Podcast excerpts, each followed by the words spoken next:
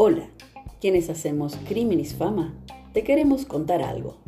Corrientemente, se piensa que los términos feminicidio y femicidio son sinónimos.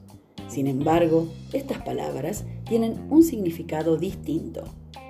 Aunque los términos feminicidio y femicidio son parte del mismo problema, mujeres que son asesinadas por otro género, tienen un elemento que los diferencia.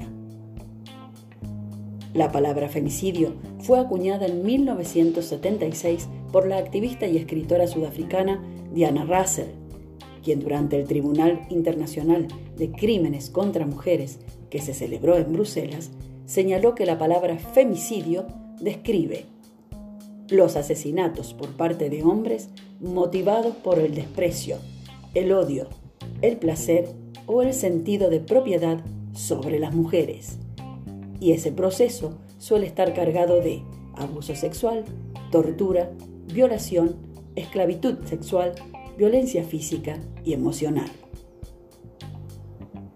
La palabra feminicidio fue implementada por la antropóloga mexicana Marcela Lagarde, luego de los asesinatos en serie contra mujeres que por más de una década tuvieron lugar en Ciudad Juárez sin que hubiera alguna respuesta por parte del Estado mexicano.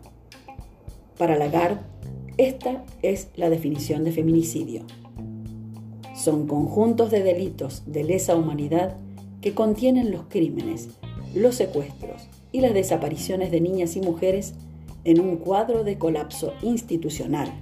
Se trata de una fractura del Estado de Derecho que favorece la impunidad.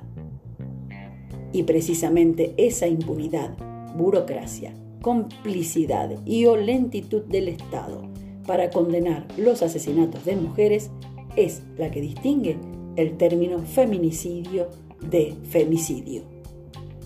Sintetizando entonces, femicidios son asesinatos de mujeres. Feminicidios son asesinatos de mujeres amparados por la impunidad, burocracia, complicidad o el silencio del Estado. Esperamos que este aporte te haya sido de utilidad. Gracias y hasta la próxima.